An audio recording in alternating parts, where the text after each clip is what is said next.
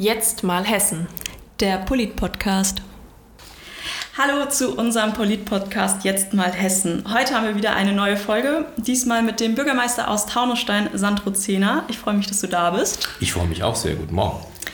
Genau, ähm, du bist Bürgermeister, wie schon gesagt, und ähm, das war ja schon recht früh dein Karriereweg, würde ich jetzt mal sagen. Also mit 34 bist du Bürgermeister geworden. Wie kam es dazu, dass du so früh in dieses Amt wolltest und dieses Amt auch bekommen hast dann?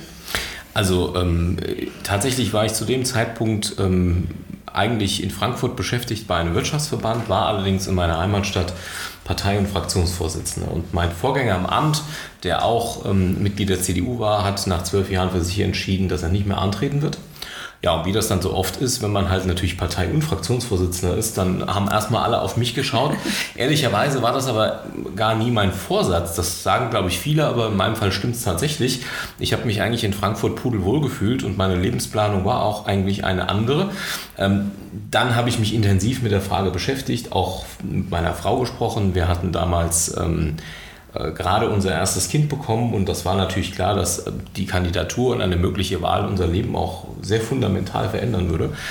Wir haben es dann aber gemeinsam entschieden, tatsächlich gemeinsam auch äh, das Ganze anzugehen. Und so ein Bürgermeisteramt seiner Heimatstadt ist auch etwas, was die Familie immer mit betrifft. Und deswegen muss man das auch gut im Familienkreis besprechen.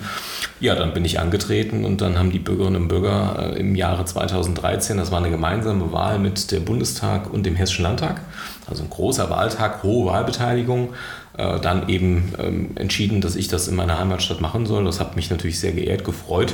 Und dann ging die wilde Reise los. Ja, es ist ja sehr früh und du sagst ja auch, du warst vorher schon ähm, sehr politisch mhm. aktiv. Wie kamst du zur Politik und wie kamst du zur CDU? Also tatsächlich vielleicht im Vergleich zu manch anderem eher fast spät berufen. Natürlich auch in der Jungen Union, aber erst äh, über einen ähm, Studienfreund, heute ähm, wirklichen Freund Ingmar Jung. Wir haben zusammen studiert. Er hat gesagt, du, Mama, du machst mir irgendwie den Eindruck, dass du grundsätzlich so mit den Zielen der CDU und der JU eigentlich stark sympathisierst. Ich komme aus einem Handwerksbetrieb. Meine Familie hatte über 120 Jahre eine Bäckerei. Naturgemäß ist man da immer so ein bisschen auch ähm, konservativer geprägt und dann bin ich ein, zwei Mal mit zur Jungen Union und habe festgestellt, Mensch, alles ganz dufte Typen und Mädchen da und das macht eigentlich Spaß, sich da zu engagieren.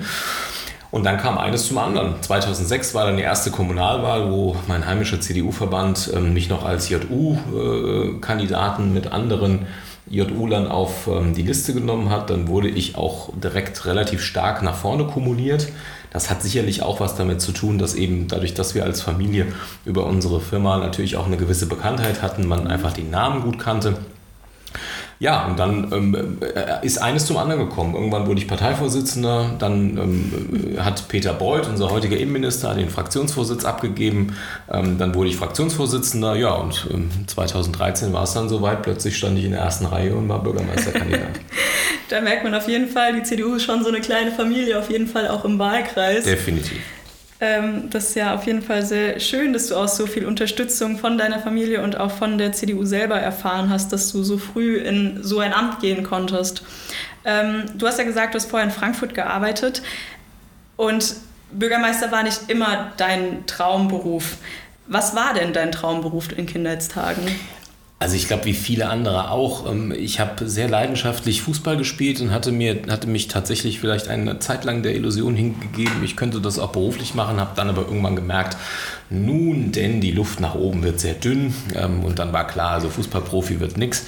Ähm, ehrlicherweise, so einen klassischen Traumberuf in dem Sinne hatte ich gar nicht. Ich wusste ähm, von Anfang an, auch aus der Schulzeit heraus, Leistungskurse, dass es etwas ist, was sicherlich auch im politischen, gesellschaftlichen Bereich ähm, eine Rolle spielen sollte. Ich war meine gesamte Schulzeit über Klassensprecher, letztendlich auch Schulsprecher. Also es war immer schon so, dass auch Menschen gesagt haben, engagier dich mal für uns. Ja, das ist schon so. Ähm, und ähm, damit war klar, ähm, der Bezug zu Menschen, das Einsetzen auch von Sprache und Überzeugung, das waren so Dinge, die mich immer ein Stück weit getriggert haben. Und so habe auch, die habe ich auch Berufe ein Stück weit betrachtet. Ähm, das Bürgermeisteramt ist, glaube ich, auch nichts, was man wirklich als Traumberuf haben kann, weil das ja auch mit so vielen Variablen verbunden ist. Und ja. ähm, tatsächlich ähm, ist es ja auch ähm, vor allen Dingen ein, ein Amt, was ähm, gerade wenn man das in seiner Heimatstadt, wo man aufgewachsen ist, ausübt, ähm, natürlich auch eine unglaubliche Gestaltungskraft mit sich bringt. und das ist dann sehr attraktiv. Und als sich die Gelegenheit ergeben hat, dann habe ich natürlich auch gesagt, okay, ich würde es mir, glaube ich, nicht verzeihen, es nicht zumindest probiert zu haben, äh, mich einer Wahl zu stellen. Ähm, und als es dann geklappt hat, war natürlich dann auch ähm, gleich der Vorsatz groß zu sagen, jetzt springen wir ran und gucken, dass wir die Stadt enkelgerecht aufstellen. Ja, aber es wurde ja auch, deine Arbeit wurde ja bestätigt, du wurdest ja wiedergewählt. Mhm. Du bist jetzt nächstes Jahr tatsächlich dann schon äh, zehn Jahre Bürgermeister in Taunusstein und ähm, hast ja auch da, glaube ich, schon sehr, sehr viel bewegt. Mhm. Ähm, was sind denn so deine drei Themen, wo du sagst, okay, das ist, wo wir heute in der Politik am meisten dran arbeiten müssen? Mhm. Also ich glaube tatsächlich ist das ein sehr umfassender Begriff von Nachhaltigkeit. Als ich ins Amt kam, 2013, waren wir hochverschuldet. Wir hatten über 80 Millionen kumulierte Schulden. Das heißt, damit war klar, ohne die finanzielle Leistungsfähigkeit zurückzugewinnen, kann man eine Stadt ja nicht entwickeln. Ähm, heute haben wir tatsächlich ähm, dank eines ähm, klugen Konsolidierungskurses aber vor allen Dingen auch eine Strategie, die gesagt hat, ähm, wir wachsen ein Stück weit aus der Verschuldung raus. Ähm, wir haben im Bereich Gewerbeentwicklung, im Bereich Wohnbauentwicklung eine sehr dynamische, ähm, einen sehr dynamischen Pfad eingelegt die letzten Jahre, um eben das, was wir an Gemeinwesen hatten und wo auch nicht die Bereitschaft erkennbar war, maß, also maßgeblich Infrastruktur abzubauen, eben zu sagen, okay, da muss ich halt den Nenner vergrößern. Das heißt, ich brauche mehr Menschen, die eben das Gemeinwesen tragen. Der Pfad ist auch sehr erfolgreich. Wir haben aktuell ähm, nur noch eine Verschuldung von, von kumuliert ungefähr knapp 35 Millionen Euro, haben sogar rund 15 Millionen Euro ähm, auf dem Konto liegen. Ähm, das ist das Ergebnis der letzten Jahre. Das hat dann wiederum auch die Freiheiten geschaffen, in anderen Bereichen Nachhaltigkeit auf den Weg zu bringen. Ähm, wir haben ein, glaube ich, sehr innovatives Klimaanpassungskonzept im letzten Jahr auf den Weg gebracht, überarbeiten gerade unser Klimaschutzkonzept. Ähm, wir sind, glaube ich, eine der Vorreiterstädte, was das Thema Waldumbau anbetrifft. Wir haben dort ähm, sehr, sehr ehrgeizige Ziele für uns formuliert um eben auch diesen Lebensraum Wald mit diesen ganz vielen verschiedenen Funktionen für uns als Stadt, als Menschen, für die Tierwelt, für die Ökologie, für die Frage von Wassergewinnung, Trinkwasserneubildung auch wirklich auf den Weg zu bringen. Und letztlich ist ein großes Thema, was sich für mich ähm, in den letzten Jahren entwickelt hat, das Thema Zusammenhalt. Ja. Ähm, wir haben ausgehend von der Flüchtlingskrise 15, 16, wo natürlich einzelne politische Kräfte versucht haben zu spalten. Dann hatten wir jetzt ähm, Corona, haben den Leuten erklärt, separiert euch, aber haltet zusammen. Das ist ja erstmal ein Widerspruch und das ja. merkt man auch. Da haben sich in der Gesellschaft auch gewisse Dinge verfestigt. Wir haben sehr darauf geschaut, was uns trennt. Äh, und der Ukraine-Konflikt interessanterweise und die Tatsache, dass wir uns um diese Menschen kümmern, die jetzt zu uns kommen, hat jetzt wieder erstmalig auch so ein bisschen den Blick darauf gerückt, was können wir eigentlich schaffen, wenn wir zusammenhalten. Und ähm, ich glaube, das wird eine große Aufgabe von Politik in Kommunen, aber auch im Land und im Bund, dafür zu sorgen, dass Menschen wieder stärker erkennen, was schaffen wir eigentlich, wenn wir zusammenhalten. Das ist eine Bedeutung für die Stadt, für das Land, für Europa. Ich glaube, auch Europa wird nur erfolgreich sein, wenn wir eine gemeinsame Sprache finden. Ja, das, äh, da kann ich dir nur zustimmen. Klingt auf jeden Fall auch alles sehr nachvollziehbar und man bekommt es ja in Wiesbaden schon mit, was so ein bisschen in Taunstein abgeht. Und ähm, wir sind ja auch in einem Wahlkreis, ähm, also ich persönlich. Und ähm, ja, da merkt man auf jeden Fall, dass in äh, Taunusstein sehr, sehr viel passiert ist die letzten Jahre. Und ich glaube, da wird auch noch sehr, sehr viel kommen. Du hast am Anfang ähm, gesagt, dass du mit deiner Frau diese Überlegung Bürgermeister äh, besprochen hast. Wie schaffst du es jetzt als Bürgermeister, Familie und den Job zu kombinieren? Weil es ist ja kein 9-to-5-Job. Nein, also definitiv nicht. Man muss ehrlicherweise sagen, man hat sieben, sieben Tage die Woche. Ähm, ich mache einmal im Jahr immer mit den dritten Klassen der Taunussteiner Grundschulen. Die nehmen nämlich da die Geschichte Taunussteins durch, dann kommen die alle mal zu mir ins Büro und danach machen wir mit dem Bus eine Stadtrundfahrt und ich erkläre so ein bisschen was, was macht eigentlich die Stadt aus und was gibt es überall. Und die Kinder fragen natürlich auch, was arbeitest du denn eigentlich? Ja, weil so ein Bürgermeister, die kennen ja einen Bürgermeister eigentlich nur von Bibi Blocksberg, ja, da hat man irgendwie so einen Orden um, einen großen Hut auf.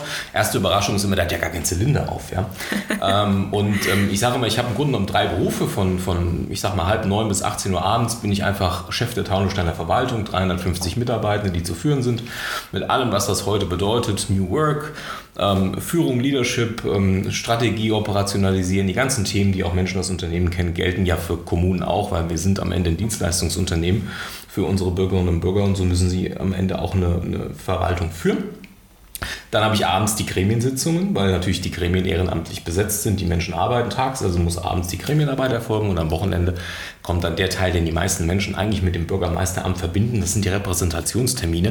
Ähm, deswegen, ich hatte mal einen kleinen Jungen, der gesagt Mensch, Bürgermeister ist ein super Job. Du kommst zum Fußballturnier, überreichst einen Pokal, kannst umsonst eine Bratwurst essen. Das ist so ein bisschen das, was die Kinder denken oder was auch manche Menschen denken, wenn sie einen Bürgermeister vielleicht betrachten. Am Ende ist es aber sehr viel facettenreicher, sehr lange ähm, und es erfordert in der Familie eine gute Organisation. Ich hatte allerdings das Glück, dadurch, dass ich Jungbürgermeister wurde, habe ich von Anfang an gesagt, ich brauche am Wochenende auch Zeit für die Familie. Ich habe kleine Kinder. Ihr habt einen Mann gewählt, der eine Familie und kleine Kinder hat. Jetzt müsst ihr mir auch die Chance geben, dass ich auch zu Hause sein kann. Und tatsächlich ja. hat die Bürgerschaft das von Anfang an unglaublich wertschätzend gelebt. Und wenn ich einen meiner Stadträte in Vertretung geschickt habe, wurde da nie gemeckert, sondern es war immer klar, nein, das ist völlig okay, der Erzähler muss nochmal bei seiner Familie sein. Und ich habe das von Anfang so leben können und deswegen hatte ich auch die Chance, immer wieder auch kleine Freiräume zu haben, wo ich auch Zeit mit der Familie habe und dann ist halt ähm, das Geheimnis Qualität statt Quantität. Ja, klingt auf jeden Fall äh, sehr schön, auch dass die Stadt Taunusstein und die Bürger das so unterstützen und auch ähm, ja, so verständnisvoll dafür sind. Du hast jetzt zwei Wahlen ähm, zum Bürgermeister schon hinter dir. Wie war das damals? Ähm, da zu stehen und auf dieses Wahlergebnis zu warten und nach jedem Wahlkreis, nach jedem Bezirk so ein bisschen ähm, ja, näher an das Ergebnis zu kommen? Ja, das, ist, das war sicherlich eine der verrücktesten Situationen in meinem Leben. Also bei der ersten Wahl in jedem Fall, weil da war es ja eine tatsächliche Wahl, bei der zweiten hatte ich ja keinen Gegenkandidaten, ähm, aber bei der ersten Wahl war das wirklich verrückt. Und ähm, Gott sei Dank war es so, dass die Wahllokale auch alle ähm, von mir gewonnen wurden, sodass natürlich mit jedem weiteren Wahllokal ähm, man irgendwo schon so ein bisschen eine Sicherheit kriegt und sagt, Mensch, das sieht ja gar nicht so verkehrt aus und das läuft ja so wahrscheinlich in die richtige Richtung. Aber unglaublich nervös und als dann feststand, okay, das ist so, ähm, war das, als würde ein Zug über einen drüber fahren und man konnte es erstmal gar nicht begreifen. Also auch als ich am nächsten Morgen aufgewacht bin, ähm, wir haben ja dann abends noch ein bisschen gefeiert und ähm, ich hatte natürlich dann auch, ähm, der Wahlkampf ist ja auch anstrengend, das heißt, ich habe auch nicht so furchtbar viel vertragen. Ähm, ich hatte am nächsten Morgen ein bisschen Kopfschmerzen und bin wach geworden und habe wirklich nur gedacht, um Liebe um Liebes Willen, ich bin jetzt Bürgermeister. Also natürlich hat er noch ein bisschen gedauert, bis ich das Amt übernommen habe, aber das war ein total skurriler Moment, aber gleichzeitig halt auch wirklich richtig schön, weil es war viel Arbeit darin, viel Herzblut, auch viel Arbeit von den Menschen, die mich unterstützt haben. Ja, Wahlkampfteam, äh, Wahlkampfleiter, das haben ja unheimlich viele Menschen auch wahnsinnig viel Zeit investiert und auch denen dann ein Stück weit diesen Sieg mitzuschenken, dass das nicht alles umsonst war, ähm, das äh, war ein tolles Gefühl. Das glaube ich. Kriegst sogar, wenn du so ein bisschen erzählst, kriegst du ein bisschen Gänsehaut. Deine Tage sind ja sehr vollgepackt. Das hatten wir schon, ähm, das hast du ja schon ein bisschen erläutert, ein bisschen erzählt. Wie schaffst du es so wirklich nach so einem richtig stressigen Tag dann dich zu entspannen? Weil zu Hause ist die Familie, es ist ja auch teilweise dann noch Arbeit. Mhm. Ähm, wie schaffst du es wirklich so zu sagen, okay, jetzt entspanne ich mich, jetzt also tatsächlich muss ich sagen, ein Stück weit ist es, ähm, glaube ich, einfach ähm, eine, eine göttliche Fügung, dass ich die Fähigkeit habe, tatsächlich sehr gut abzuschalten. Also selbst in großen Stressphasen schaffe ich es, wenn ich in Ruhe, wenn ich Ruhe finde, wirklich auch die Dinge ähm, abfallen zu lassen. Ähm, ich kann gar nicht, ich könnte jetzt auch niemandem sagen, wie ich das tue. Ich schaffe es irgendwie, also ich kann das wirklich separieren. Ähm, was mir unglaublich hilft, ist ähm, tatsächlich gerade nach einem anstrengenden Tag oder nach auch einer anstrengenden Debatte in der Gremiensitzung, in der Bürgerversammlung, also bei der Flüchtlingskrise beispielsweise, wo auch ich wie viele meiner Kollegen bedroht worden sind. Da kamen Briefe, die alles gegen das eigene Leben gerichtet waren. Bürgerversammlungen, wo Menschen auch sehr aggressiv aufgetreten sind. Das macht natürlich was mit dir. Du hast einen extrem hohen Adrenalinpegel, wenn du nach Hause kommst. Ähm, und dann gehe ich immer noch mal mit dem Hund. Also das ist einfach, wir haben seit jeher Hunde, ich bin Hundemensch ähm, und der arme Kerl, der, der glaube ich, manchmal denkt er schon, er würde am liebsten unter, den, unter die Couch gehen, wenn er sagt, jetzt kommt der um halb elf nach Hause, jetzt muss ich auch nochmal vor die Tür. Ähm, aber da muss er durch, ja, tut ihm ja auch gut und mir jedenfalls. Also wenn ich dann nochmal diese, manchmal reichen ja 15 Minuten kühle Abendluft, ähm, es ist ruhig, es ist still. Ich habe niemanden, der äh, irgendeiner Form um mich herum ist. Ich kann meine Gedanken sammeln, ich kann nochmal Sauerstoff tanken, ich kriege das Adrenalin aus dem Blut und dann schaffe ich es auch, ähm, äh, mich entsprechend zur Ruhe zu begeben und meist dann noch garniert äh, mit einem Fenchel-Anis-Kümmeltee. Das ist jetzt so ziemlich das Spießigste, was man wahrscheinlich sagen kann. Aber er hilft auch. Das mit dem Hund kann ich auf jeden Fall unterschreiben. ja, ich weiß, das Thema ist ein bisschen speziell. Das äh, funktioniert immer sehr gut, mal frische Luft schnappen und wirklich so diese Leere und dieses Ruhige, was man dann abends ähm, hat, das ist auf jeden Fall sehr wohltuend. Gibt es denn so ein Ereignis, du jetzt eben ein bisschen was von negativen Ereignissen, von Bedrohungen und ähm, so erzählt, gibt es ein Ereignis, was du nie vergessen wirst, egal ob positiv oder negativ, wo du sagst, wenn ich irgendwann mal meinen Kindern oder Enkelkindern erzähle, ich war Bürgermeister und das war ein prägendes Ereignis? Also ich glaube, ein, ein großes Ereignis gibt es nicht, aber es sind teilweise die kleinen Dinge. Ähm, man wird ja schon auch als Bürgermeister sehr oft um, um, um Hilfestellung gebeten vom Bürger. Das sind ja manchmal Dinge, die ähm, eigentlich nur das Leben dieses einzelnen Menschen oder dieser Familie betreffen. Und da wirklich dann auch helfen zu können. Ähm, das, äh, und da, da, spricht man dann auch nicht drüber. Das ist ja nichts, wo du eine Pressemeldung drüber schreibst, sondern das sind Unterstützungen, die laufen, weil man sagt, das ist auch meine Aufgabe als Bürgermeister, dass ich solche Dinge tue. Und wenn ich dann sehe, dass man dann das Leben von Menschen positiv ähm, beeinflussen kann, das ist natürlich eine unglaubliche Befriedigung und ein unglaublich schönes Gefühl. Auf der anderen Seite ähm, gerade dieses Thema auch Menschen zusammenzubringen. Wir versuchen in Taunusstein immer wieder auch mal Dinge zu organisieren, vom Public Viewing über sonstige Sachen, um einfach Gemeinschaft zuzulassen. Ich weiß, der WM-Titel 2014 hatten wir ein großes Public Viewing, das war das war wirklich natürlich mega, weil dann auch der Sieg da, dazu kam. Jetzt auch ganz spontan haben wir innerhalb von vier Tagen organisiert, als die Eintracht das Pokalfinale im, im, in der Euroleague gespielt hat ähm, und das der auch gut ausging. Das sind dann so Momente, da stehst du dann irgendwann an der Seite des Platzes, siehst diese hunderte von Menschen, die ausgelassen feiern und denkst dir, das ist auch ein Moment, dafür bist du Bürgermeister geworden, um sowas auf den Weg zu bringen. Weil irgendeiner muss am Ende immer sagen, wir machen das jetzt. Organisierten Leinwand, organisiertes Catering, lade die Leute ein. Und äh, das ist dann schon auch ein Stück weit Chefsache. Und ähm, wenn du dann siehst, dass du den Menschen Freude schenkst und wenn es nur für zwei Stunden ist, auch das ist neben diesen vielen strategischen, politischen Dingen, die am Ende das normale Arbeitsleben ausmachen, ähm, wo aber die meisten Bürger gar nicht sehen, was wir da tun und was da im Hintergrund abläuft, sind das die wirklich tollen Momente. Ja, das äh, klingt auf jeden Fall sehr, sehr schön und ich glaube, das ist auch immer wieder eine Motivation, ähm, freudig in den Tag zu starten.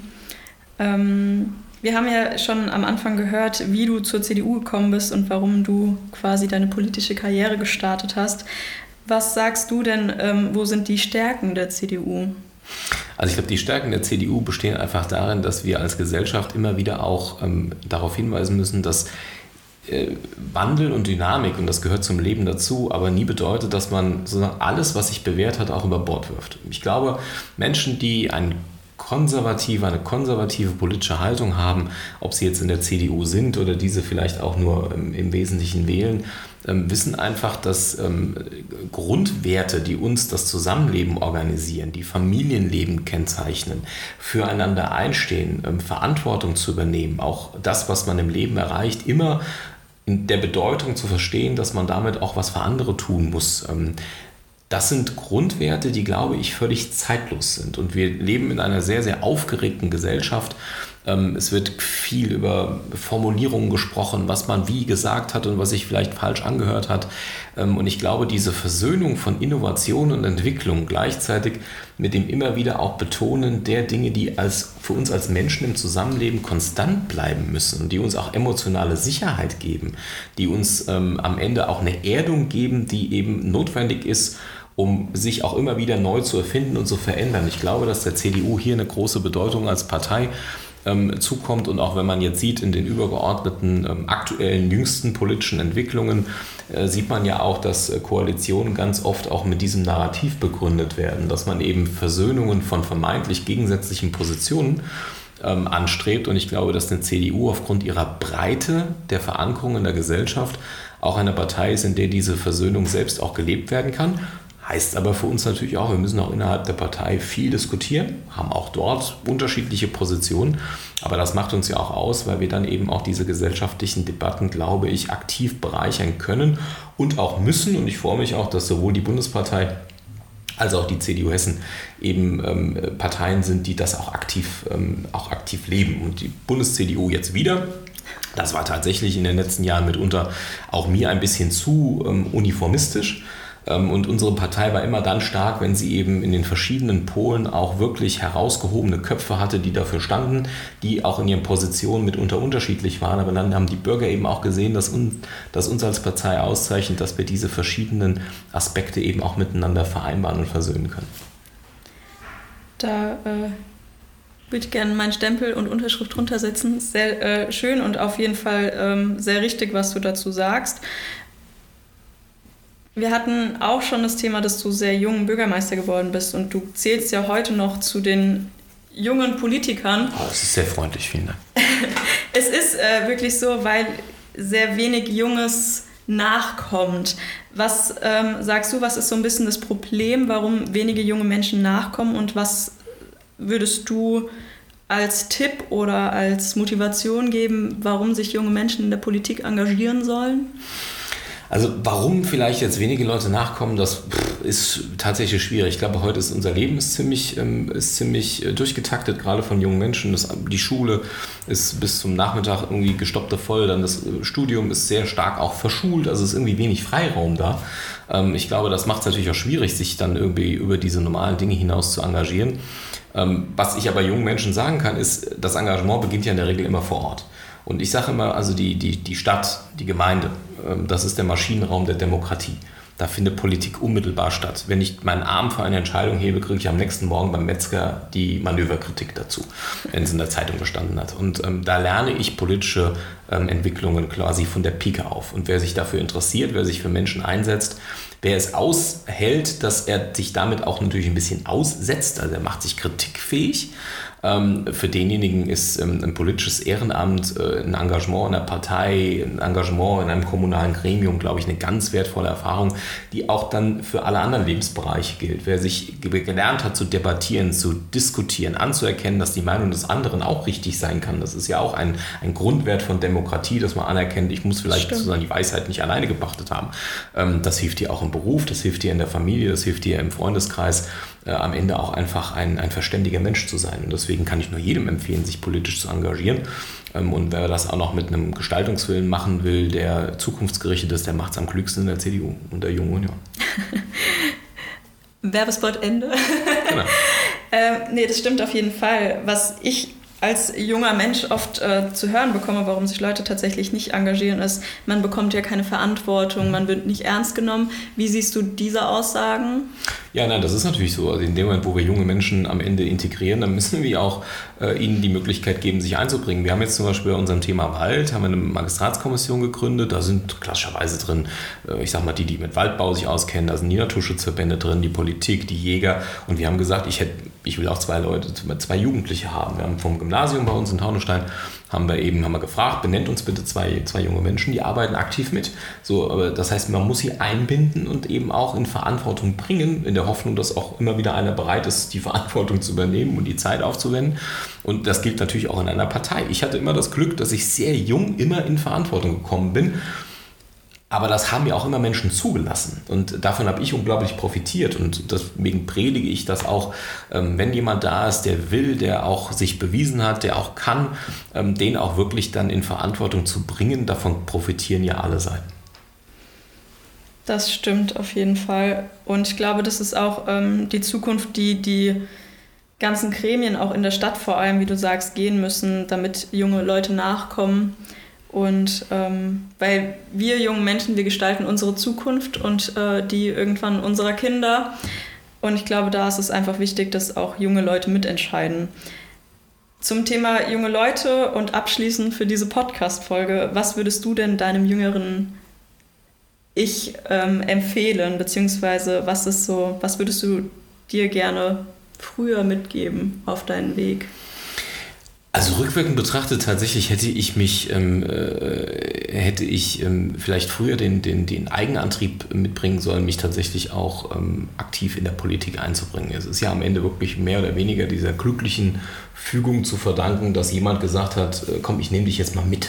Und das war eine reine persönlich getriggerte Geschichte. Ähm, und ähm, äh, wäre, der, wäre die Person nicht da gewesen, weiß ich nicht, ob ich heute tatsächlich in der Politik mich engagiert hätte, ob ich heute Bürgermeister wäre.